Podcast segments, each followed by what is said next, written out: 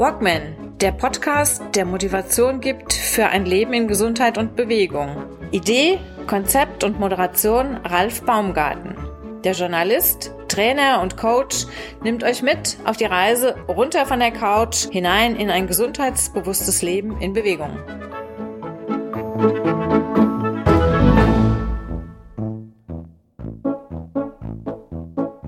Sag mal, Daniela, kennst du das Gefühl, wenn der Magen so knurrt, dass man das nach hinten raus auf der Aufnahme hört?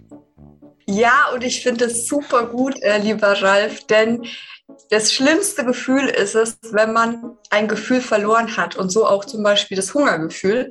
Da ging es mir lange Zeit so, dass ich ähm, keinen Hunger mehr hatte und das ist ein ganz, ganz schlimmes Gefühl. Und viele können das auch da mitfühlen, ja, weil dann ein wichtiger Wegweiser quasi verloren gegangen ist. Und so ist es mit jedem Gefühl, dass äh, dieses Gefühl, egal ob das jetzt gut oder böse ist in unserer Klassifizierung, jedes Gefühl ist wichtig und richtig und äh, ist auch gut, das zu haben. Also lasst das Knurren auch auf der Aufnahme drauf. Heute dreht sich alles ums Fühlen. Mein Gast, meine Gästin ist Daniela Kögler. Hallo Daniela, schön, dass du da bist. Wir sind ja eigentlich schon mittendrin. War gar nicht so geplant, aber unverhofft kommt oft. Hallo, schön, dass du da bist. Hallo Ralf. Und ja, es ist, wenn ich aus dem Gefühl heraus rede, dann darfst du mich auch gerne zwischendurch unterbrechen. Ähm, ich kann mich da nicht bremsen. Ich denke da nicht nach, ich ähm, fühle da zu viel. Wir haben uns kennengelernt, wieder mal in den sozialen Medien bei Clubhouse. Und wir sind, ähm, wir haben zueinander gefunden jetzt über Clubhouse und Podcast. Und zwar aus einem, aus dem einfachen Grund, du beschäftigst dich mit dem Thema Gefühle. Du bist selbst sehr aktiv, äh, gibst Workshops, berätst Menschen, hilfst Menschen und bist auch im Internet sehr stark äh, zugange, hast eigene äh, YouTube-Videos, die du deinen Kunden, Gästen, Patienten, keine Ahnung, äh, mit an die Hand gibst, äh, mit denen du dich erstmal vorstellst. Daniela, was genau machst du denn? Vielen Dank für die tolle Einleitung. Und ähm, ja, du hast schon ganz viel gesagt. Also bei mir dreht sich alles um die Gefühle und um Gesundheit und Wohlfühlen. Und ähm, egal, ob das mit Gesundheit, Ernährung zu tun hat, es hat immer mit den Gefühlen zu tun. Ähm, und deswegen helfe ich Menschen, äh, ja, ihren Weg zu finden in ein gesundes, glückliches, gefühlvolles und vor allem erfülltes Leben voller Liebe und Freude äh, zu finden. Und das ist meine, ja, meine Leidenschaft und dafür brennt mein Herz. Wie nennt man das denn genau, was du beruflich jetzt machst? Das also, ist ein relativ, relativ buntes Spektrum. Das deswegen, wie, wenn du das jetzt in ein, zwei Worte fassen würdest, was du da alles anbietest, wie genau würdest du das am treffendsten formulieren? Also ich nenne mich selber Holistic Coach und das beinhaltet einmal auch das Thema Ernährung, aber auch Hormone. Hormone haben ja auch immer was mit Gefühlen zu tun und ähm, hat, es hat aber auch mit der Seele zu tun, denn die Seele kommuniziert auch äh, zu uns mittels ähm, ja, Gefühlen oder auch Krankheiten und ähm, das ist äh, ja so die, die die zu, Zusammenfassung oder die Kombination aus allem, wo ich mir so ja mein mein Lebensglück und äh, mein Coaching-Paket, was ich jetzt auch so anbiete, eben gestrickt habe. Mhm. Jetzt wollte ich gerade mal eben ganz schlau sein, bin ein bisschen zurückgesprungen hier auf meiner ähm, Homepage, auf der, auf der Seite von dir und dann bin ich auf deiner Seite drauf und dann springt sofort das Video an mit dem selbstlaufend und dem Ton. Also wenn jetzt eben gerade ein Ton von dir doppelt nochmal im Hintergrund gewesen sein soll, dann erstmal tausendmal Entschuldigung. Ähm, wenn ich es einmal besonders gut machen will, geht es natürlich prompt wieder daneben. Wie bist du denn zu diesem Thema gekommen? Es ist ja nicht so ganz alltäglich. Wie bist du drauf gekommen? Gab es da irgendeinen Auslöser? Ja, man lernt es leider nicht in der Schule. Und es war so, dass ich lange Zeit, also mein Leben lang, habe ich immer so, ja, mich dann mit dem Thema beschäftigt, was mich glücklich macht. Und ich habe nie die Antwort gefunden. Ich war nie wirklich tief in der Seele, im Herzen glücklich. Und ich hatte viele Krankheiten. Ich äh, hatte wenig Energie zeitweise. Ich hatte einen Burnout. Ich hatte Essstörungen. Ich hatte narzisstische Partner. Und ich hatte auch teilweise den Zugang zu meinen Gefühlen verloren und war mir dessen aber gar nicht bewusst. Und dann habe ich für mich erkannt, ähm, dass alles, ja auch hormonelle Störungen, die ich auch hatte, dass alles immer mit den Gefühlen zu tun hat. Und auch wenn ich sogar Menschen im Leben habe, die zum Beispiel aggressiv sind, ja, wie jetzt eben aggressive narzisstische Partner, hat das auch mit meinen Gefühlen zu tun, ähm, weil Gleiches Gleiches anzieht. Nur man erkennt sich häufig nicht im Spiegel des Partners. Und so war ich irgendwann an einem Punkt, wo ich ähm, ja keine Energie mehr hatte und in einer Beziehung äh, gesteckt habe mit einem narzisstischen Partner, ähm, der sehr wütend war. Und dann habe ich mir auch die Frage gestellt, was hat denn das alles mit mir zu tun, mit meinen Krankheiten? Und da habe ich eben erkannt, dass alles, egal ob das eben die Krankheiten waren, die Hormone oder die Beziehungen, dass alles mit den Gefühlen zu tun hat.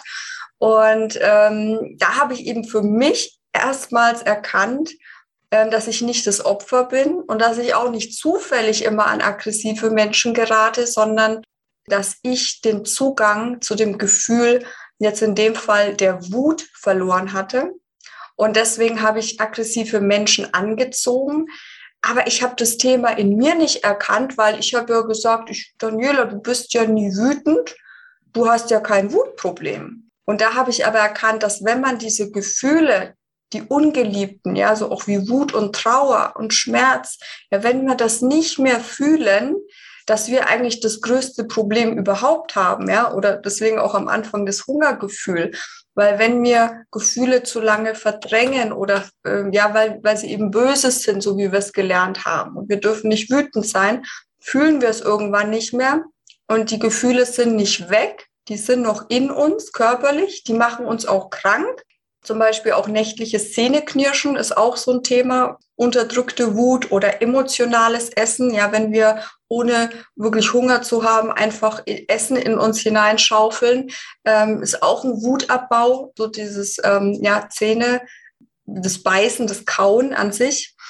Und ja, so habe ich eben festgestellt, dass erst wenn wir alle Gefühle integrieren und leben, unser Leben gesund und glücklich sein kann und wir auch gesunde Beziehungen führen können. Und das gilt aber wirklich erstmal da den Zugang wieder zu finden und zu erkennen, dass man jetzt wie mit dem Gefühl Wut überhaupt ein Thema hat, weil man erkennt es ja nicht, wenn man nie wütend ist.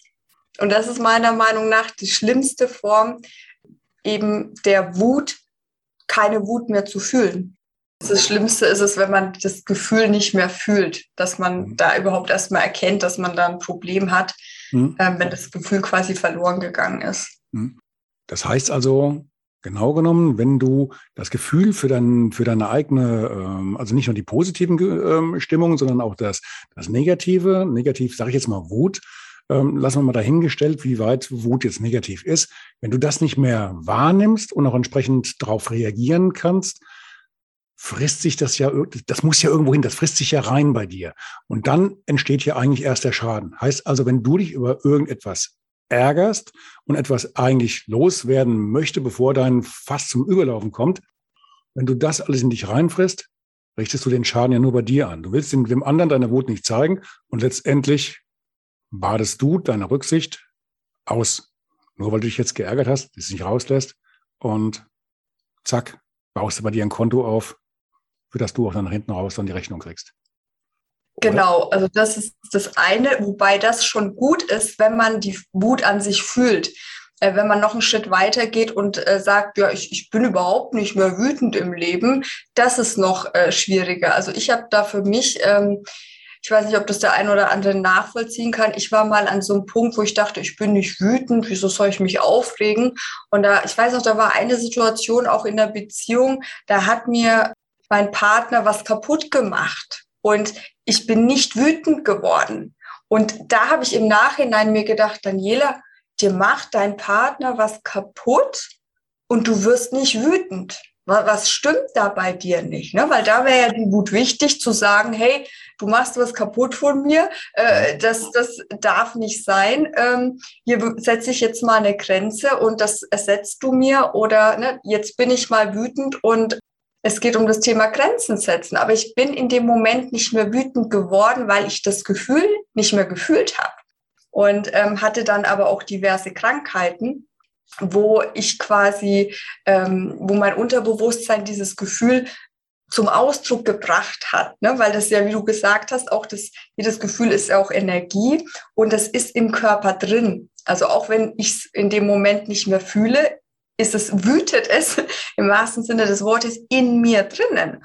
Ja, eben, dass wir dann nachts auch Zähne knirschen oder dass auch unser Körper krank wird und uns Signale senden, sendet. Ähm, und das ist, sind Zeichen dafür oder können Zeichen sein, dass ähm, dieses Gefühl in uns wütet. Und deswegen sagt man ja auch immer zu Kindern, die sollen die Wut auch mal rauslassen und leben, weil das sonst eben krank macht. Ja, aber viele Erwachsene denken oder wir alle haben eigentlich gelernt, dass ähm, dieses Gefühl böse ist und versuchen eben dagegen anzukämpfen. Und das ist aber eine wichtige Kraftquelle. Ja, nur haben wir nicht gelernt, richtig damit umzugehen, weil Wut so den Ruf hat, dass sie sehr zerstörerisch ist. Ja, weil wütende Menschen, die werden laut, die richten ihre Wut gegen andere, die werden vielleicht sogar gewalttätig das assoziieren wir mit Wut. Aber Wut ist auch unser Antrieb. Ja, hormonell gesehen sind es die Nebennieren, die, ähm, wenn, wenn die ausgefallen sind, dann spricht man vom Burnout. Ja, deswegen haben auch Menschen keinen Antrieb mehr im wahrsten Sinne des Wortes, wenn man die Wut nicht fühlt. Und ähm, Ziel sollte es eben sein, dass man dieses Kraftzentrum aktiviert und aber mit der Wut was Positives macht im Sinne von sich für was einsetzt und diese Energie einfach nicht gegen andere richtet oder nicht gegen sich, sondern eben für etwas.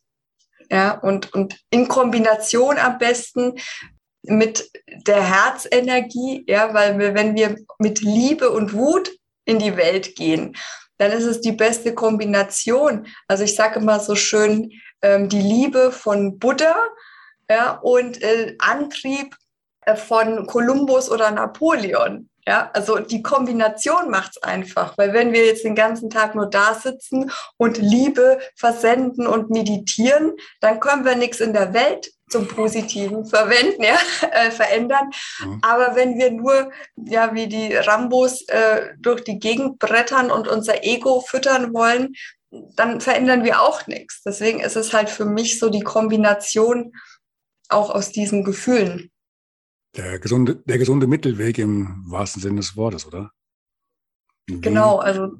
Wie, wie, wie gehst du dann mit jemandem um? Also wie, wie hast denn du damals reagiert? Du hast gemerkt, du ärgerst dich nicht, du hast keine Wut darüber, es ging komplett emotional an dir vorbei, dass ein Partner dir halt etwas kaputt gemacht hat, was dir ja scheinbar auch entsprechend was wert war woran jetzt irgendwelche, keine Ahnung, Erinnerungen hingen oder weil ob es vielleicht was Materielles war, sei mal dahingestellt, es hätte dich normalerweise treffen müssen und äh, es ging an dir vorbei. Und das, was dich am meisten dabei erschreckt hat oder ja irritiert hat, war, dass dir das, ja, war, war dir das egal oder hast du einfach nur keine Wut gespürt?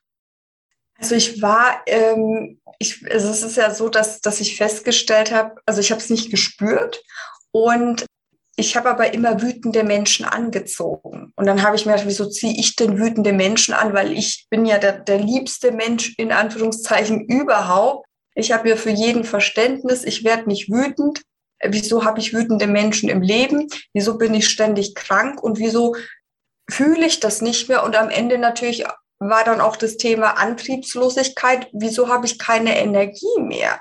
Ne, weil halt dieses Zentrum quasi aus gefallen war. Und äh, wenn, als ich dann diese ganzen Bausteine da auch zusammengesetzt habe, habe ich eben festgestellt, die wütenden Menschen sind auch nicht zufällig in meinem Leben. Und äh, das hat alles eben mit, mit gesundheitlichen Aspekten zu tun und dass ich da eben wieder den Zugang finde zu diesem weggesperrten Gefühl, ja, um mich gesünder zu fühlen, um wieder Energie zu haben und vor allem auch um aggressive Menschen aus meinem Leben zu bekommen, die ihre Wut immer auf mir abgeladen haben und das eben so in Kombination, ne, weil sonst sitzt man irgendwann da als Opfer der Umstände und wundert sich, Ähm, und da habe ich irgendwann erkannt, ich bin nicht das Opfer, ich bin selber der Schöpfer, aber ich habe mich einfach in die Opferrolle begeben gehabt. Ja, aber nicht, aber nicht freiwillig. Das war ja keine bewusste Entscheidung. Das kam aus dir raus. Jetzt kommt jemand zu dir und äh, du erkennst dann dieses, dieses Verhaltensmuster in einer Klientin, einem Klienten von dir. Wie gehst du denn dann vor? Wie, wie, wie machst du das denen bewusst, dass da eigentlich was fehlt? Also nicht was fehlt, aber dass da ein Mangel ist halt für dieses Gefühl Wut. Also das ist ganz viel, ähm, geht bei mir über Erkenntnisse. Also ich höre es auch immer wieder, wenn sich auch Menschen schon YouTube-Videos von mir angucken. Auch da habe ich auch ähm, drei Teile zum Thema Wut, gesund leben, ähm, dass, dass die wirklich äh, mir danach schreiben, wow, Daniela, das, das hat mich jetzt so äh, wachgerüttelt. Das war mir gar nicht bewusst. Also für mich sind auch Erkenntnisse und dann daraus die Veränderungen, die wir herbeiführen, äh, die, die wichtigsten ähm, Schritte auch in, in äh, unserer Genesung oder Wiederherstellung Mensch sein zu können. Also so wirklich erstmal dieses, ähm, die Erkenntnis zu haben, das macht was mit einem. Also das rüttelt einem wach und man fängt an, mit offenen Augen durchs Leben zu gehen und sich selber zu beobachten. Und wenn man sich selber beobachtet im Umgang auch mit anderen oder wie andere mit uns umgehen und wir dann darauf reagieren, dann können wir das Ganze verändern. Aber wichtig ist immer zu erkennen, dass man da ein Thema hat und auch wie das alles miteinander zusammenhängt. Weil ich zum Beispiel dachte früher überhaupt nicht, dass ich ein Wutthema habe, weil ich ja nie wütend war. Ich dachte immer, die anderen haben ein Problem und mit mir ist alles in Ordnung. Und da eben das zu erkennen und ist wirklich der wichtigste Schritt, und dann natürlich auch zu lernen, Grenzen zu setzen. Ja, wenn jemand wütend ist äh, zu uns, auch wirklich zu sagen, sag mir das vernünftig, ja, und und äh, wirklich eben dieses Grenzen setzen ist was, was viele Menschen nicht gelernt haben, weil unsere Grenzen immer wieder überschritten wurden. Und weil uns natürlich von Kindesbeinen auf, äh, an auch gesagt wurde, äh, es ist nicht gut, wütend zu sein und wir sollen immer lieb und brav und nett sein und äh, man darf nicht wütend sein. Und das zu erkennen erstmal und auch zu reflektieren, ist häufig sogar der aller, aller wichtigste Schritt, um zu erkennen, dass man alles selber in der Hand hat und wirklich nach und nach wieder zu lernen, den Zugang zu finden und, und das dann eben ja auch zu äußern und sich dann auch immer zu sagen, ich bin trotzdem liebenswert. Ne, weil das ist es, was uns eingegeben wurde, sage ich mal, als Information. Wenn wir wütend sind, sind wir nicht mehr liebenswert. Und wir wollen ja auch als Kinder von unseren Eltern geliebt werden. Und wenn uns dann gesagt wird, auch oh, wenn du wütend bist, mag ich dich nicht, ich will dich lieb, brav und nett, dann glauben wir das natürlich und führen dieses Muster auch als Erwachsene fort. Und das darf man dann auch erstmal wieder aufbrechen, diesen Glaubenssatz und sagen, hey, ich bin jetzt auch mal wütend und ich bin trotzdem liebenswert. Und ich liebe mich trotzdem und ich werde auch trotzdem von anderen geliebt. Und ich kann mich auch mal aufregen, egal ob das jetzt Sinn macht oder nicht.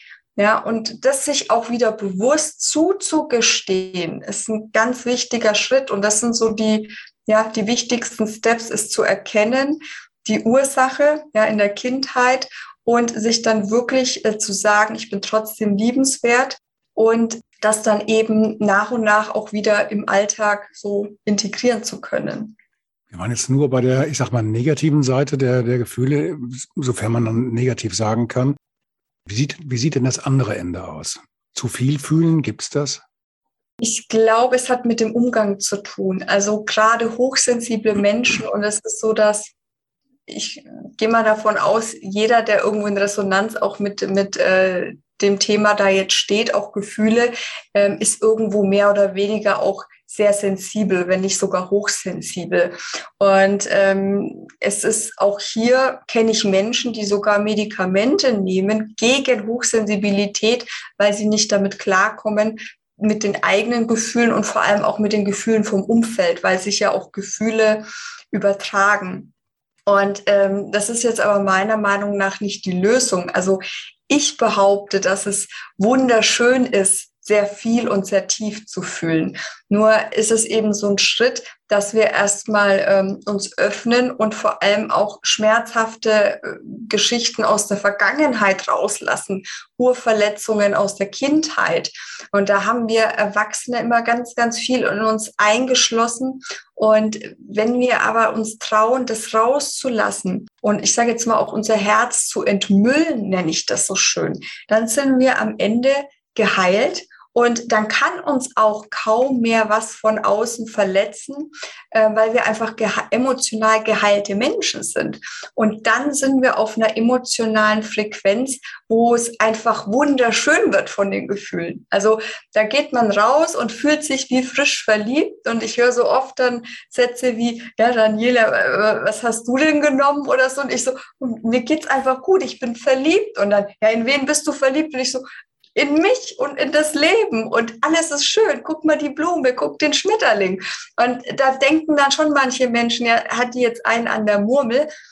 Und da denke ich mir, aber nee, das, das sollte der Urzustand sein. Einfach fröhlich und, und gute Laune. Und natürlich gehört ähm, auch Trauer und alles dazu. Aber dass wir wirklich eben feststellen, wenn wir uns öffnen und wieder fühlen, dann sind wir erst wieder ganze Menschen. Also weil vorher, also auch ich war lange Zeit so wie so ein Roboter unterwegs, der funktioniert hat, ja, der super verhandeln konnte. Ja, ich war eine knallharte Geschäftsfrau, habe gut verdient, war alles tipptopp, ja. Und irgendwann bin ich so aufgewacht und habe mir gedacht, Daniela, was fehlt denn in deinem Leben? Irgendwas fehlt. Kohle ist es nicht, Erfolg ist es nicht, Anerkennung ist es nicht.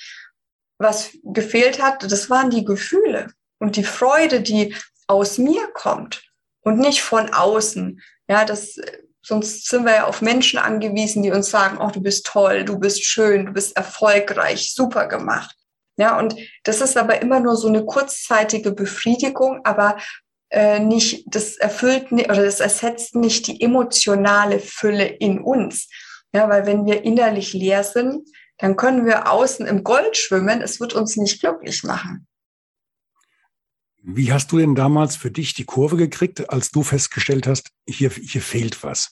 Bist du dann auch zu jemandem in die, ins Coaching, in die Beratung oder äh, wohin gegangen und hast dir da Hilfe geholt? Oder hast du jetzt gesagt, nee, jetzt ähm, Selbststudium, jetzt knie ich mich mal in das Thema rein. Warum bin ich, wie ich bin? Und ist das so in Ordnung? Oder ähm, gibt es da eventuell ein Update auf mein Verhalten, auf mein Nichtfühlen. Wie, wie, wie bist du denn damit umgegangen? Also es, es gab ja keinen, der dir sagen konnte, hör mal, du, ich glaube, da, da, da fehlt dir was. Du müsstest jetzt doch ganz anders reagieren. Oder dann dein Partner, der dann sagt, hier, ich habe dir jetzt gerade was kaputt gemacht. Verdammt nochmal, bitte werde mal jetzt endlich mal wütend oder so. Hau doch mal auf den Tisch. Oder wie lief das? Ja, ich, ich sag mal so, ich bin jetzt, glaube ich, der Coach oder Berater geworden, den ich mir damals gewünscht hätte, weil es ist tatsächlich so, mhm. ich war, also ich war bei zig Experten, egal ob das jetzt Ärzte waren oder ich war auch bei einer Psychologin und ich war bei der Hypnose, ich war bei Heilpraktikern, ähm, ich war bei spirituellen Beratern, ich ähm, war bei war bei ganz vielen Experten und habe auch überall was rausnehmen können. Also ich, ich lehne jetzt auch nichts ab. Ich habe überall mir Puzzleteilchen genommen und ich war auch ähm, bei Weiterbildungen, auch was Hormone betrifft, ähm, habe äh, nochmal ein Studium gemacht, auch zum Thema äh, Ernährung und Gesundheit, um auch den Körper zu verstehen, körperliche Prozesse, ja, von der Zelle bis zum Organ und das ganze System, das Körperliche. Und ich habe aber festgestellt, es ist nicht nur der Körper. Der Körper spiegelt nämlich das auch wieder, was wir essen, was wir denken, aber auch was wir fühlen weil auch Gedanken und Gefühle zu Materie werden. Und ähm, natürlich sind Hormone beteiligt, ja, weil auch Hormone Nährstoffe einbauen. Und deswegen, wenn hormonell was nicht stimmt, dann stimmt auch was im Körper nicht. Und es hat immer äh, ja mit den emotionalen Aspekten zu tun. Und da habe ich eben äh, ja viel gelesen, oder durch das Studium gelernt oder dadurch, dass ich mich mit Experten unterhalten habe, aber auch sehr, sehr viel selber reflektiert, weil ich dann auch, als ich ähm, ja wurde, ich wurde quasi auch dazu gezwungen, ähm, als ich einen Burnout hatte und dann einfach nichts mehr ging. Da habe ich mir auch gedacht, ja, Daniela, jetzt du kannst nichts mehr machen. Was bleibt dir jetzt übrig? Und dann habe ich zum Beispiel angefangen, auch zu meditieren. Und da, da bin ich in mich, also habe in mich hineingeguckt, wollte wissen, wer bin ich denn eigentlich? Ne? Weil vorher bin ich immer mit, mit, also ich, Make-up, Schickimicki, Prada-Handtäschchen, bin ich durch die Stadt gelaufen und äh, war ja ganz anders, als ich jetzt heute bin. Ähm, mehr so, eine, so, so nach außen gekehrt, mehr in der Materie. Und dann habe ich mir auch irgendwann äh, die Frage gestellt, wer bin ich denn eigentlich ohne Make-up? Wer bin ich ohne Handtäschchen? Wie fühle ich mich da? Fühle ich mich da weniger wert? Fühle ich mich da selbst äh, oder bin ich nicht, bin ich da nicht mehr in meiner Selbstliebe?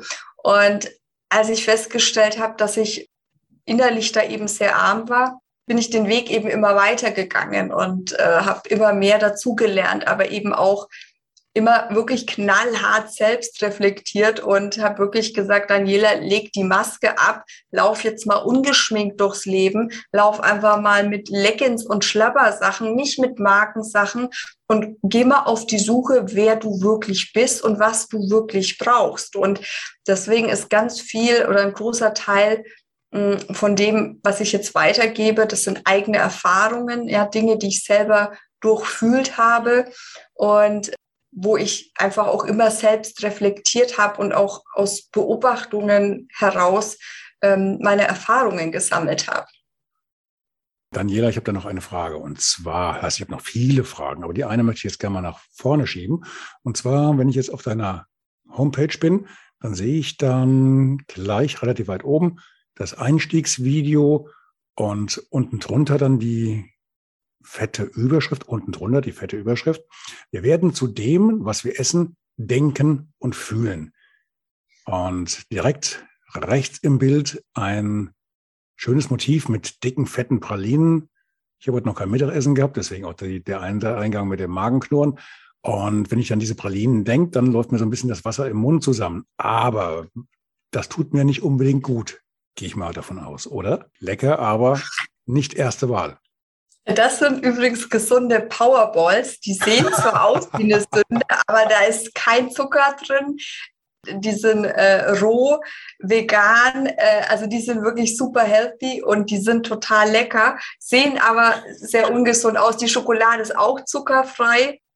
Das, das Thema äh, mit, mit den Gefühlen und dem Essen ist ja so, dass wir das nicht trennen können. Ja, also wir, wir sind emotionale Wesen und wir, wir dürfen auch Essen und Gefühle verbinden, weil wir dadurch auch genießen können und ja, mit Kerzenschein, schöner Musik und leckerem Essen. Die Frage ist nur immer, welches Essen brauchen wir, damit wir uns glücklich fühlen? Und das ist ein ganz großes Thema, weil in dem Moment, wo wir noch nicht innerlich ja, in der Seele glücklich sind, greifen wir zu Nahrungsmitteln, die ungesund sind. Ja, wenn uns die Süße im Leben fehlt, dann brauchen wir Zucker.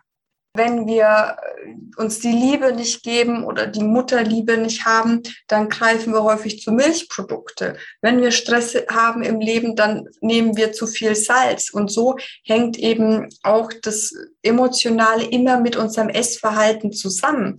Und da kann man dann nicht einfach sagen, ja, hör doch auf, Zucker zu essen, weil es hat immer eine Ursache, warum man den braucht. Und wenn wir aufhören, dagegen anzukämpfen, sondern erkennen, was die Ursache ist, dann können wir das auch viel leichter auflösen. Und da sind wir Menschen häufig so konditioniert, dass wir eben gegen was ankämpfen, ja, egal ob es jetzt Gewicht ist oder böse Nahrungsmittel oder so. Das ist aber nicht die Lösung, weil in dem Moment, wo wir einfach erkennen, was dahinter steckt, warum wir das brauchen, dieses böse Nahrungsmittel, können wir das auflösen und dann brauchen wir es auch nicht mehr. Also heutzutage bin ich total happy mit meinen gesunden Sachen. Ich liebe gesundes Essen, ich liebe Gemüse, ich brauche keinen Zucker, ich brauche keine Chips und ich genieße das, was gesund ist. Und mein Körper sagt mir, das ist es, was ich brauche. Und wenn ich mal irgendwie zwischendurch was Ungesundes esse, dann sagt mein Körper gleich, nee, Daniela, das tut dir ja nicht gut. Nur die meisten haben eben auch den, ähm, ja, die Verbindung zum Körper verloren, der genau sagt, was uns gut tut und was uns nicht gut tut. Und das ist das Thema. Das ist aber auch ein Punkt, den man, glaube ich, erlernen muss, oder? Der auch so ein bisschen aus Erfahrung rauskommt, dass wenn du mal so ein bisschen experimentiert hast über einen längeren Zeitraum, sterbe ich gleich an Unterernährung, wenn ich mal ein bisschen wegkomme von Fleisch und viel Teig und vielen Kohlenhydraten hin zu einer gesünderen Ernährung mit mehr, sag mal, plant-based, also mehr, mehr Pflanzen äh, und ähnliches. Das ist ja auch, glaube ich, eine Umgewöhnung. Und auch, ähm, wie ist das, wenn du merkst das? Also ich, klar, ich, ich kann da mitreden. Ich merke das auch, wenn ich jetzt, wie jetzt an Weihnachten, auch dann mal über ein paar Tage mehr jetzt nicht unbedingt die Dinge esse, die mir meiner Meinung nach oder meinem Empfinden nach gut tun, dann, dann, dann, dann merke ich das. Dann fühle ich mich unwohl, dann fühle ich mich aufgedunsen und, und, und, und, und.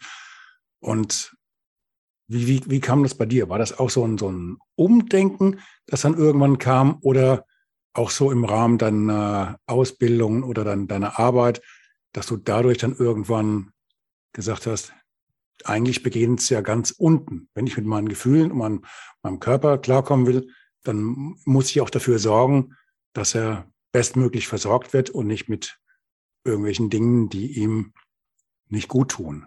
Wie kam das bei dir? Ja, auch da war es ähm, so aus meinem Leben. Also ich habe mich immer schon mit Ernährung beschäftigt und ich dachte lange Zeit, ja, Ernährung allein ist das A und O. Da war ich noch gar nicht bei den Gefühlen. Ich habe aber festgestellt, dass das mir nicht die Antwort allein geliefert hat, weil ich auch lange Zeit mit Essstörungen zu tun hat. Also als junge Frau war ich äh, magersüchtig. Dann als ja etwas ältere Frau hatte ich lange Zeit auch mit ähm, emotionalen Essen zu tun, sogenannten Binge-Eating, ja, wo man einfach isst, ohne Hunger zu haben. Und ich hatte dann irgendwann teilweise wirklich das Gefühl, mein Magen platzt, aber ich habe nicht aufhören können zu essen. Und natürlich sagt mein Verstand, Daniela, hör auf, es tut dir nicht gut, weil zu viel Essen ist ja eine, auch eine sehr, sehr große Last für den Körper, auch wenn das gesund ist, aber zu viel ist einfach zu viel. Nur ich konnte nicht aufhören und das war lange Zeit ein Thema und es ist auch immer noch von vielen Menschen Thema, nicht nur zu essen, wenn man, also zu essen, wenn man keinen Hunger hat, ja, eben aus emotionalen Gründen und weil das ja auch ein Hinweis ist. Und deswegen habe ich da für mich obwohl ich alles in der Theorie wusste, ja, was wichtig ist an, also was man essen sollte, konnte ich das Muster lange Zeit nicht durchbrechen, weil irgendwas in mir mich immer gezwungen hat, ähm, quasi zu essen, auch wenn ich keinen Hunger habe. Und das ist auch eine schwierige Situation, weil man sich natürlich auch schämt auf der einen Seite und weil man nicht weiß, was das Problem ist. Und mir konnte damals auch niemand helfen, weil natürlich die Menschen sagen, hör halt auf zu essen, wenn du satt bist. Ja, aber ich, ich kann ja auch nicht einem Alkoholiker sagen, hör halt auf zu trinken. ne? Und das sind natürlich auch emotionale Themen oder Hinweise, die im Endeffekt so wichtig sind, das anzunehmen weil wir es dann eben auflösen können. Ne? Das ist ja ein Hinweis auch von, von unserem Unterbewusstsein, von unserer Seele, die uns darauf aufmerksam macht, ähm, dass da was nicht stimmt. Und deswegen ist es natürlich schon auf der einen Seite die gesunde Ernährung und auch zu wissen, was gut ist für den Körper aber eben auch der emotionale Teil sich anzugucken, wenn man sich nicht gesund ernähren kann, aus welchem Grund auch immer, sich da das Thema anzusehen, warum ist das denn so? Ja, was, was ist da, was liegt da im Verborgenen, dass ich mich nicht so artgerecht ernähren kann, wie es eigentlich sollte? Wie weit hängt denn jetzt, hängt denn jetzt die Ernährung mit dem, ich sag mal, Gefühlshaushalt zusammen? Gibt es da Verbindungen? Also meiner Meinung nach kann man das nicht trennen. Also weil wir müssen uns eigentlich, im Endeffekt soll sich jeder mal beobachten, wann er isst, aus welchem Grund. Ist es wirklich Hunger oder ist es so auf Langeweile oder Stress oder Belohnung? Und, und auch zu welchen Mitteln man, Lebensmitteln man greift, ob man sich danach gut fühlt oder ob man sagt, oh, das war zu viel, aber es hat halt jetzt geschmeckt. Und ich glaube, dass da viele sagen können, ja, ich esse auch einfach nur, weil es jetzt schön aussieht oder weil ich Stress habe. Viele essen, wenn sie Stress haben. Ja, also so, so eine Konditionierung ist das natürlich dann auch oder eben als Belohnung. Und natürlich sollte man das nicht machen. Also man sollte essen, wenn man wirklich Hunger hat und aufhören, wenn man satt ist. Und ich glaube aber, dass viele Menschen und ich lehne mich jetzt ein bisschen weit aus dem Fenster, aber ich glaube, dass viele Menschen eine Essstörung haben und sich dessen gar nicht bewusst sind, weil sie nicht aufhören, wenn sie satt sind, sondern immer noch mehr essen, als sie eigentlich sollten. Und das hat ja auch gravierende äh, Folgen auf unseren ganzen Körper, weil das natürlich auch zu diversen Krankheiten führt und wir uns ja auch zu Tode Essen teilweise im wahrsten Sinne des Wortes und der Ernährung ein ganz, ganz wichtiger Faktor für uns ist und wir Menschen aber ja uns da nicht mehr wirklich artgerecht ernähren und nicht, weil das Wissen fehlt, sondern weil wir es nicht können in der Umsetzung oftmals. Ist das nicht oft auch, auch eine Gewöhnung, du machst das schon immer so, du hast immer schon um die, die Uhrzeit erst dann deinen Kaffee, dann äh, das Frühstück, dies und jenes, in der zwischendrin halt mal hier eine Kleinigkeit und da eine Kleinigkeit, irgendwann das Mittagessen und das schleppst du dann durch bis zum Abend, hängst dann zum Schluss auf der Couch und knabberst dann weiter, weil du dir einfach noch nie drüber Gedanken gemacht hast und du wartest gar nicht erst, bis der, der kleine oder große Hunger kommt. Ja, ich glaube, das ist ein wichtiger Punkt, den du ansprichst. Also glaube schon, dass viel ähm, aus der Gewohnheit heraus oder dass man es vielleicht einfach auch ähm, ja zu bestimmten Zeiten macht, wenn jetzt vielleicht Mittagspause ist, okay, jetzt muss ich essen oder wenn man abends, äh, vielleicht hat der Partner um sechs Hunger, ja, dann muss ich auch essen. Oder meine Eltern haben mir das so gesagt, du darfst nicht ohne Frühstück aus dem Haus, du musst morgens was essen und die haben aber im Endeffekt morgens keinen Hunger. Dass man auch hier einfach erstmal beobachtet, wie, wie, weil jeder Mensch ist ja unterschiedlich. Ja, wie ist mein Hungergefühl? Wann habe ich Hunger? Und auch wirklich darauf hören und das nicht in Frage stellen, nur weil vielleicht mir irgendwann jemand gesagt hat, als mein Kind war, du musst morgens was essen. Jeder hat ja das Gefühl in sich, dass einem selber sagt, was man braucht und wann man das braucht. Und das ist aber leider so, dass sich häufig eben der Kopf dann einschaltet oder dazwischen schaltet. Und deswegen sage ich auch immer, auch wenn wir einkaufen, geh nicht mit dem Kopf allein einkaufen, sondern auch mit dem Gefühl und lass dich dahin leiten, äh, was dich anspricht und nicht allein, was der Verstand sagt, was wir vielleicht essen sollten, sondern einfach, wo dich dein Gefühl hinleitet. Und da ist man häufig überrascht, was dann im Einkaufswagen landet, was man vielleicht noch nie gegessen hat oder gekannt hat oder davon gehört hat, einfach weil die Intuition uns genau dahin führt, was uns gut tut. Aber eben erst dann, wenn wir auch, ja, ich sag mal, so eine Basis geschaffen haben, weil wenn wir jetzt jeden Tag Zucker essen und äh, ich sage jetzt mal böse Darmbakterien haben, dann manipulieren die uns auch und die schicken dann auch Botenstoffe zum Gehirn, die uns das Signal geben, ich brauche Zucker. Ja, aber wenn ich jetzt jeden Tag Zucker brauche, ist es nicht die Intuition, sondern das sind die bösen Darmbakterien, die noch das Sagen haben und die man erstmal auch ähm, ja, aushungern lassen sollte, bevor man überhaupt mit dem richtigen Bauchgefühl wieder verbunden ist. Ich habe jetzt gerade vor ein paar Tagen eine Statistik oder einen Bericht irgendwo gelesen. Da ging es auch um das Süchtigmachen durch den Konsum von Zucker. Das haben sie bei Kindern und Jugendlichen kontrolliert, wie, wie schnell das geht von Null Zuckerkonsum zu erstmals Zuckerkonsum und wie schnell die dann davon abhängig geworden sind, dass sie vom Zucker gar nicht mehr wegkamen. Und äh, da war das Fazit, Zucker macht schneller süchtig als viele schwere Drogen. Das fand ich schon ein bisschen, bisschen deftig, ne? Schneller. Ja, also Zucker ist meiner Meinung nach auch eine Droge. Also ich merke das auch, wenn ich zwischendurch immer wieder mal Zucker gegessen habe, dass ich dann am nächsten Tag auch wieder Appetit auf Zucker hatte, wo mir bewusst war, ähm, das möchte nicht mein Körper, sondern das ist wirklich ja eine Droge, wo man aufpassen muss, dass man nicht zu viel davon konsumiert. Was aber auch ähnlich ist, ist zum Beispiel Salz. Salz wirkt im Gehirn auch wie Heroin oder sogar Kokain. Da gibt es Studien. Okay. Ja, das ist vielen gar nicht bewusst. Und ich weiß noch, da hat mir auch mal einer gesagt, ach Daniela, es war ganz einfach, vom Zucker wegzukommen. Ich salz jetzt einfach mehr meine Speisen. Da habe ich gesagt, okay, das ist jetzt eine klassische Suchtverschiebung. Mhm. Ja, und das, das machen wir auch gerne, wir Menschen, dass wir eine Sucht nicht auflösen, sondern verschieben.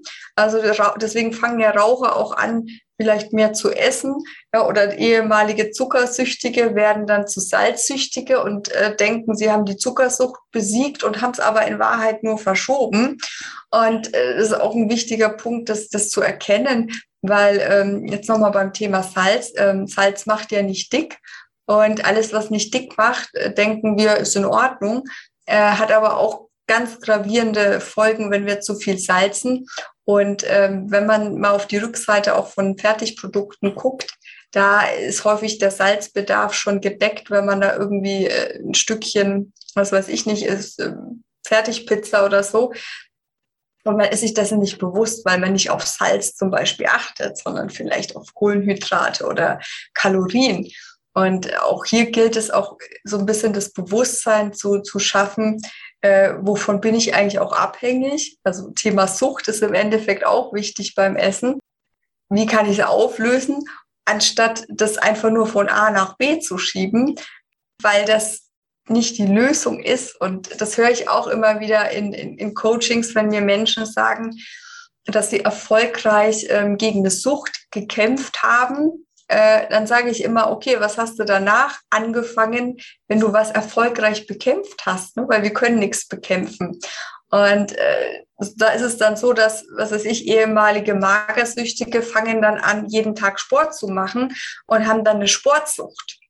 Und dann sieht zwar vielleicht von außen ein bisschen gesünder aus, weil derjenige sportlich ist, aber es ist immer noch eine Sucht, weil alles, was ich zu exzessiv mache, dass es mir schadet, ist dann auch wiederum nicht gut. Und es gilt eben das Mittelmaß zu finden und nicht einfach nur ein Thema von A nach B zu schieben. Ne? Also beim Salz, äh, zwei Anmerkungen von mir. Klar kann Salz auch dick machen. Und zwar ganz einfach, weil Salz ja im Endeffekt äh, Wasser äh, einspeichert. Also sorgt ja dafür, dass Wasser im Körper bleibt. Und dadurch nimmst du natürlich auch wieder zu. Klar, jetzt natürlich anders gesehen, als wenn du jetzt mit einer äh, mit, mit, äh, mit, mit einem höheren Fettanteil da durch die Gegend läufst. Aber das, Walz, äh, das Wasser wird halt durch Salz angereichert. Mir ist das mal ganz ähm, übel bewusst geworden. Ich esse gerne sehr, sehr scharf und ich schütte auch gerne dann noch irgendeine scharfe Soße äh, mit aufs Essen, weil ich einfach, ja, also ich bin, ich bin scharfsüchtig, wenn man das sagen kann. Und wenn du dann mal in den, den Supermarkt gehst und guckst du mal bei diesen ganzen, ich sag mal, Tabasco, oder ähnlichen kleinen Söschen und guckst dann hinten mal auf die Zutatenliste.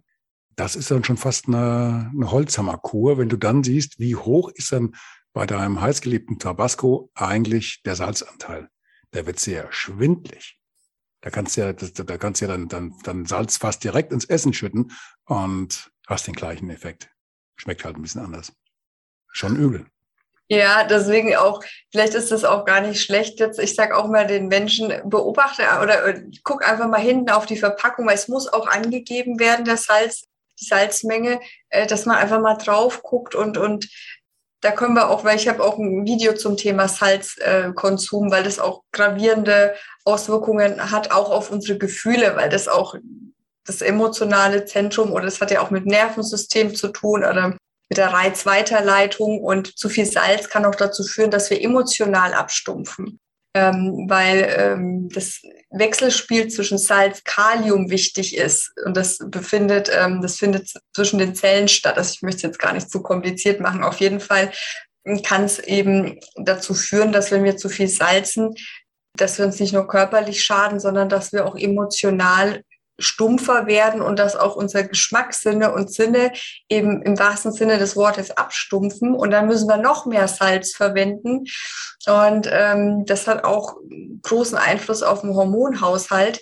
Und das äh, ja damit überlasten wir uns körperlich. Und alles was uns körperlich überlastet das überlastet uns ähm, dann auch am Ende emotional, weil der Körper weiß nicht mehr wohin damit. Und wie du gesagt hast, ja, im Endeffekt macht Salz dann wirklich dick, weil es der Körper nicht mehr ausscheiden kann, dann wird es mit Wasser in unserem Körper abgespeichert, so als Notfallprogramm, weil er sagt, du schiebst hier so viel rein, ich weiß gar nicht mehr, wo das hin soll, ähm, dann lasse ich es halt im Körper drin. Ne? Und dann ist es aber nicht weg, sondern es ist ja in uns drin und belastet uns im wahrsten Sinne des Wortes. Ich habe vor einiger Zeit mal was gelesen gehabt, auch zum, zum Thema, wie kann ich feststellen, ob ich eventuell zu viel Salz im Körper habe. Und die, diese Frage gestellt in einer Gruppe von, von Läufern oder Triathleten, kannst du relativ schnell beantworten. Ich weiß nicht, ob das jetzt zu 100 Prozent stimmt, was ich jetzt hier gerade zum Besten gebe. Aber da wurde ganz klar gesagt, wenn du nach einer ordentlichen Trainingseinheit oder einem kleinen Wettkampf oder ähnlichem dein Shirt dir anguckst und siehst dann überall diese weißen Salzkrusten, Je nachdem, wie intensiv das vorher war und wie intensiv auch dann nachher diese Salzkrusten auf deinem Hemd, deinem Trikot oder sonst was äh, zu sehen sind. Dementsprechend kannst du davon ableiten, ob du eventuell zu viel Salz im Körper hast oder zu wenig. Weil bei jemandem, der wohl einen intakten Salzhaushalt hat, da scheint das also verschwindend gering zu sein. Das ist sehr interessant. Das habe ich noch gar nicht gehört, aber das äh, ja, hört sich logisch an, weil ja der Körper auch über die Haut überschüssige äh, auch Mineralstoffe ausscheidet. Da habe ich auch mal was gehört, da haben Japaner irgendwas festgestellt, dass wir auch wirklich über die Haut tatsächlich Nährstoffe ausscheiden, aber auch wiederum aufnehmen können, wenn sie der Körper wieder braucht. Das fand ich auch total spannend. Geht mhm. bei uns wahrscheinlich nicht, weil wir alles immer abduschen dann wieder. aber es ist auch ein interessanter Ansatz. Ne? Vieles weiß man da ja auch noch gar nicht letztendlich. Ne? Der Körper ist ein Wunderwerk. Ist aber auch ein interessanter Ansatz zu sagen, ich setze mich jetzt ins Mittagessen und warte, bis ich alles aufgenommen habe, was ich brauche. Ich hatte mal vor, ah, das war einer meiner ersten Wettkämpfe, äh, erste Langdistanz beim Triathlon 1990. Lange her, da gab es noch nur Schwarz-Weiß-Filme. Und äh, das war auch so ein, so ein Wettkampf damals in Rot. Da hatten wir Temperaturen. Also ich bin abends irgendwann nach 7 Uhr ins Ziel gewackelt und da hatten wir noch über, also es war noch weit über 30 Grad. Also war eine Höllenhitze gewesen. Ich habe an dem Tag keine Ahnung, wie viel Liter Flüssigkeit getrunken und hatte trotzdem nachher auf der Waage fast vier oder fünf Kilo weniger vier oder fünf Kilo. Und äh, das heißt natürlich, der Körper nimmt dann, nimmt dann in den Folgetagen erstmal alles auf, was kommt. Was bei mir, also was mir noch im Hinterkopf geblieben ist im Gedächtnis, ist, dass bei mir der Körper, dass das Geschmacksempfinden, das war wie, wie neu gebootet, wie, wie, wie, wie, keine Ahnung, wie, wie formatiert.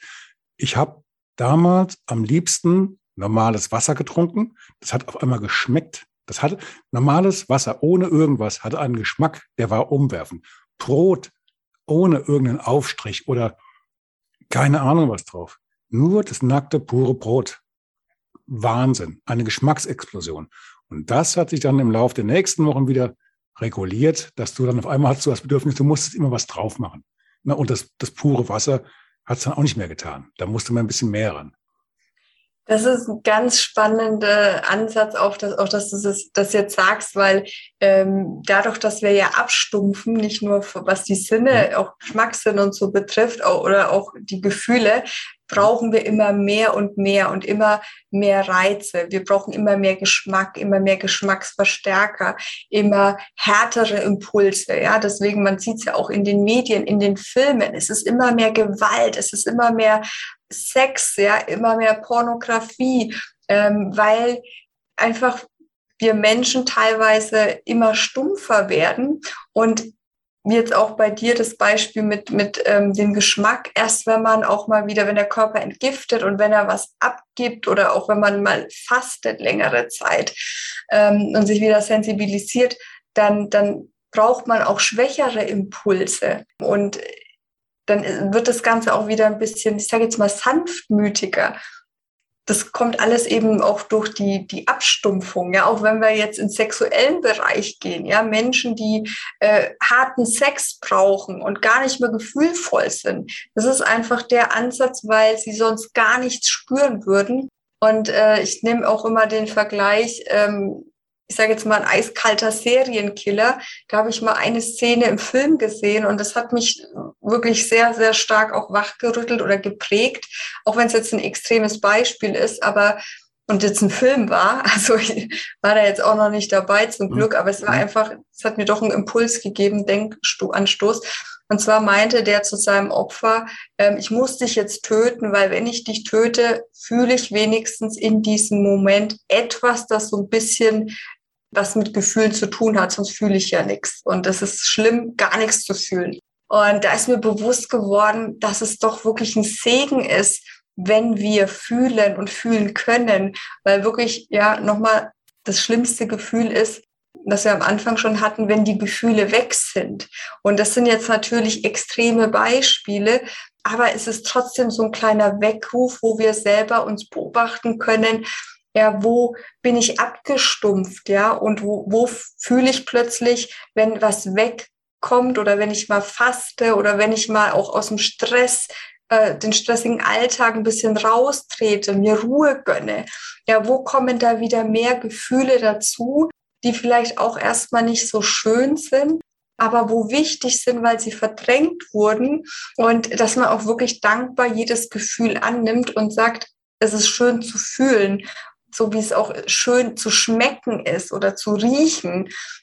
Ich zum Beispiel habe jetzt auch, äh, ja, meine Sinne sind sehr stark geworden. Und immer wenn ich wohin komme und sage, oh, hier riecht's unangenehm, dann höre ich manchmal so, ah, Daniela, das ist aber schon nervig, wenn man so gute, so eine gute Nase hat, oder? Das ist ja nicht normal.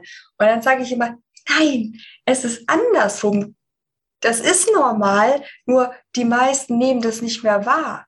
Ja, und dann steht man plötzlich als unnormaler Mensch da, weil man fühlt und weil man riecht und weil man schmeckt. Und das ist aber im Endeffekt der Urzustand, zu dem wir meiner Meinung nach auch wieder ein bisschen mehr zurückkommen sollten, weil wir dann auch feststellen, was wir alles zerstören, was wir alles verpesten, ja, wie die Stadt stinkt, ja, wie wir äh, uns mehr und mehr vergiften, nur das nicht mehr wahrnehmen, weil wir es vielleicht nicht mehr riechen oder nicht mehr fühlen, das Leid der anderen oder der Tiere oder der das ist Wie, das ist wie mit dem Salz. Ne? Das Level wird immer weiter erhöht und irgendwann ist das erhöhte Level einfach der Normalzustand. Ich würde ganz gerne mal zurückkommen auf einen Punkt und zwar auf den Anfang.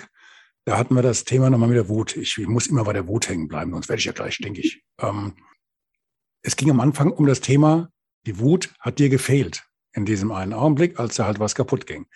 Jetzt äh, hast du bei dir diesen Mangel festgestellt. Was ist denn mit jemandem, bei dem du feststellst oder der bei sich feststellt, dass er statt einem Mangel ein zu viel an Wut hat?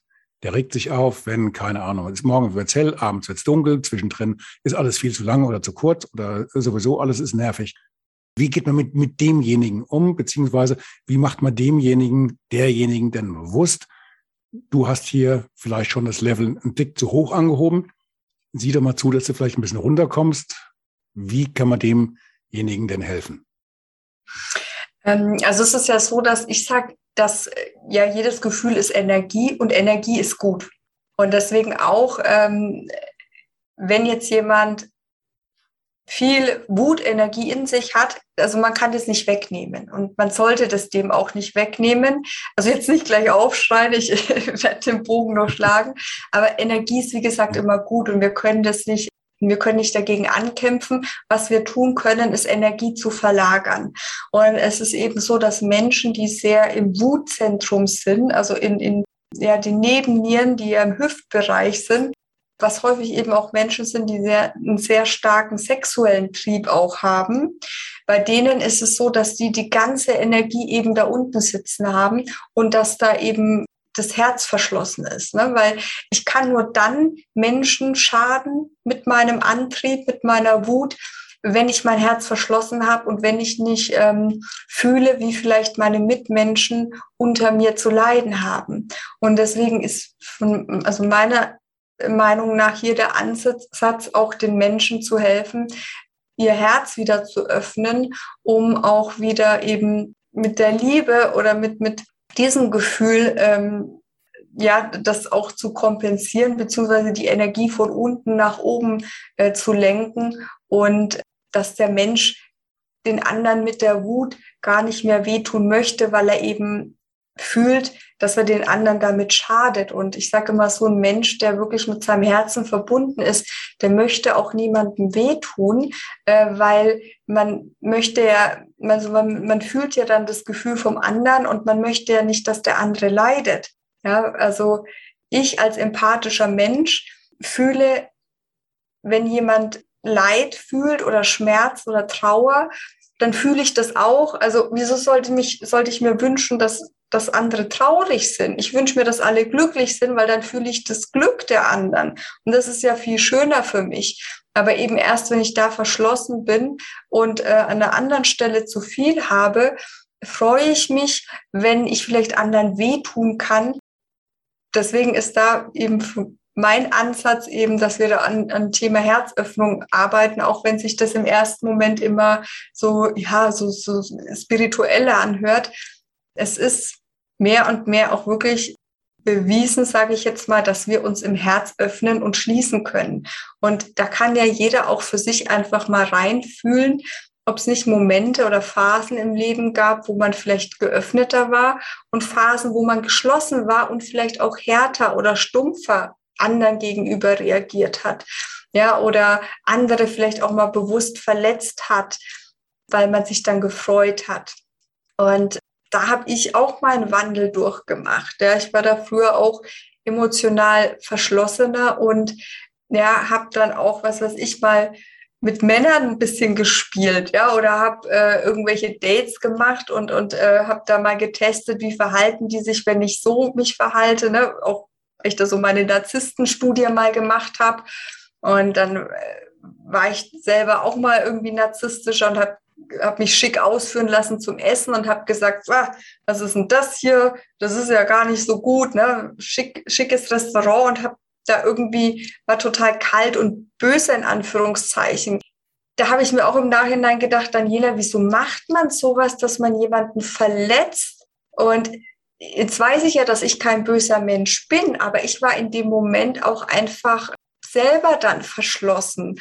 Und das merkt man eben erst dann, wenn man beginnt, sich zu öffnen und, und ähm, feststellt, dass man dann niemanden was Böses möchte, einfach weil man eben fühlt, was der andere, wenn man dem weh tut, was der für, für Schmerzen selber fühlt. Und dann möchte man keinem mehr wehtun. Deswegen sage ich auch immer, ich will niemanden in Schutz nehmen, ja auch keine gewalttätigen Menschen, keine narzisstischen Menschen. Mir geht es einfach darum, dass wir erkennen, was, was das Urproblem ist und dass sich einfach viele die vielleicht früher als Kind hochsensibel waren, ja, die, die verletzt wurden in der Kindheit, dass die sich einfach im Herzen verschlossen haben und dann als Erwachsener der, der wütende, aggressive oder narzisstische Mensch sind, aber vielleicht trotzdem die Möglichkeit besteht, auch beim einen oder anderen, dass er sich einfach, wenn er das selber möchte, auch wieder öffnet und dann auch wieder ein fühlender Mensch ist. Also es ist, äh, ja, jeder ist vielleicht unterschiedlich, nicht jeder öffnet sein Herz so weit, jeder entscheidet das selber, aber jeder hat die Möglichkeit, wenn er möchte, dass er das tut, wenn er den Bedarf dafür sieht. Aber das darf und sollte jeder für sich selber entscheiden. Ich kann jetzt nicht das für meinen Partner machen oder ich kann nicht sagen zum Partner, du hast ein verschlossenes Herz, sondern ich kann nur mich selber im Partner erkennen und an meinen Themen arbeiten und dann begegne ich Menschen, die dann auch so sind, wie ich dann bin interessant, dass sich momentan gerade so ein bisschen die Themen bei mir im, im Podcast in den letzten Gesprächen so ein bisschen wiederholt haben. Burnout, Narzissmus, jetzt kommst du mit den Gefühlen. Schon interessant, gibt es ganz, ganz viele Querverbindungen.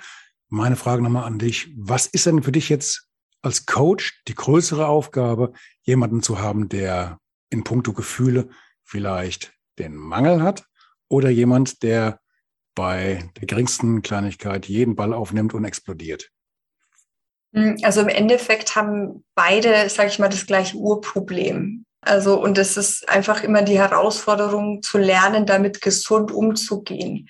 und ähm, das auch zu verstehen, auch die Gefühle zu verstehen, auch erstmal zu integrieren. Und das ist egal, in welche Richtung das Ganze geht, sondern einfach, ähm, dass man wirklich lernt, dass jedes Gefühl gut und wichtig ist und eben lernt, gesund damit umzugehen. Ja, egal, ob das jetzt jemand ist, der erst wieder den Zugang finden darf oder ob das jetzt jemand ist, der äh, das umleiten sollte. Ja, also zu mir kommen meistens die Menschen, die ähm, ja die, ich sage jetzt mal, eher die Opfer sind, die vielleicht mit Menschen zu tun haben, die immer sehr wütend zu ihnen sind und welche, die, ähm, die sich jetzt wieder langsam öffnen und, und ihre Gefühle wieder integrieren. Also zu mir kommen jetzt nicht so die ähm, nach außen hin offensichtlich aggressiven, sondern mehr die, die sagen, ich spüre die Wut nicht oder ich habe sie nicht gespürt oder ich spüre plötzlich jetzt wieder Schmerz, ich weiß nicht, wo das herkommt und ich bin überfordert mit meinen Gefühlen. Diese Menschen kommen jetzt meistens zu mir, aber es ist immer wichtig, beide Seiten auch zu verstehen, weil letztendlich jeder das gleiche Urproblem hat. Gerade in Partnerschaften gibt es kein Täter oder Opfer. Es hat jeder das gleiche Urproblem, nur ähm, darf man das eben bei sich erkennen und gerade dann, wenn es eben spiegelverkehrt ist, wie jetzt beim Thema Wut, wenn man das Opfer ist, das mit einem wütenden Partner zusammen ist, da zu erkennen, ich habe selber ein Thema. Deswegen ist es jetzt für meine Arbeit erstmal ähm, ja, egal in Anführungszeichen, in welche Richtung das ausschlägt, sondern einfach, ja, wichtig, den Menschen beizubringen, alle Gefühle, ja, sich wieder zuzugestehen und, und zu sagen, dass jedes Gefühl gut ist. Prima, Daniela. Wie kommen wir denn jetzt zum Schluss? Hast du denn ein Fazit vom Gespräch, das wir jetzt heute hier geführt haben? Das war ja schon verdammt viel, sorry, dass ich das mal so sage, verdammt viel Input. Und es gibt ja bestimmt dem einen oder anderen, mir besonders, äh, relativ viel zu denken und zu verarbeiten. Was wäre denn dein Fazit aus dem Gespräch heute? Schluss. Also ich sage immer so schön, das habe ich mir irgendwann ähm, ja auf die Fahne geschrieben, dass ich sage, es ist völlig egal, was andere über dich oder dein Leben denken. Wichtig ist, wie du dich fühlst.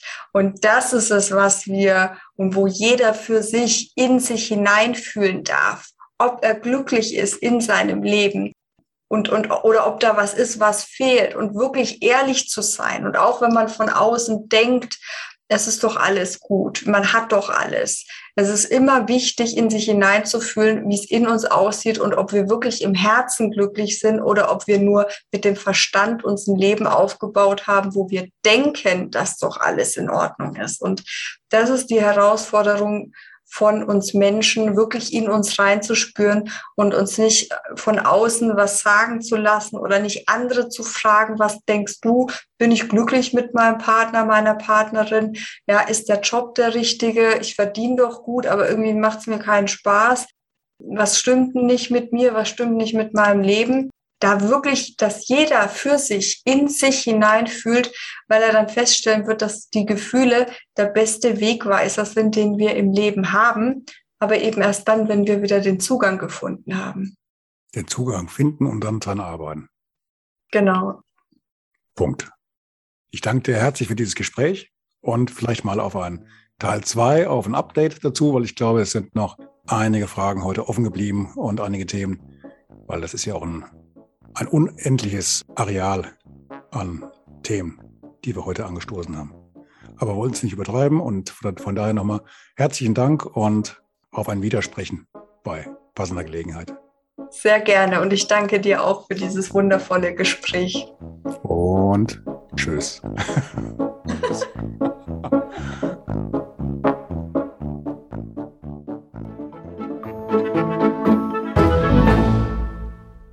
Eine kurze Bitte zum Schluss. Hat dir diese Folge gefallen? Dann abonniere bitte meinen Podcast bei Apple, Spotify oder dem Anbieter deiner Wahl und hinterlasse mir nach Möglichkeit gerne eine 5-Sterne-Bewertung. Du möchtest mir einen Kommentar geben oder mich direkt kontaktieren? Dann tu dies über Facebook Messenger oder per E-Mail. Die Adressen findest du in den Show Notes. Ich danke dir fürs Zuhören. Bleib wach, gesund und aufmerksam. Bis zum nächsten Mal. Dein Ralf.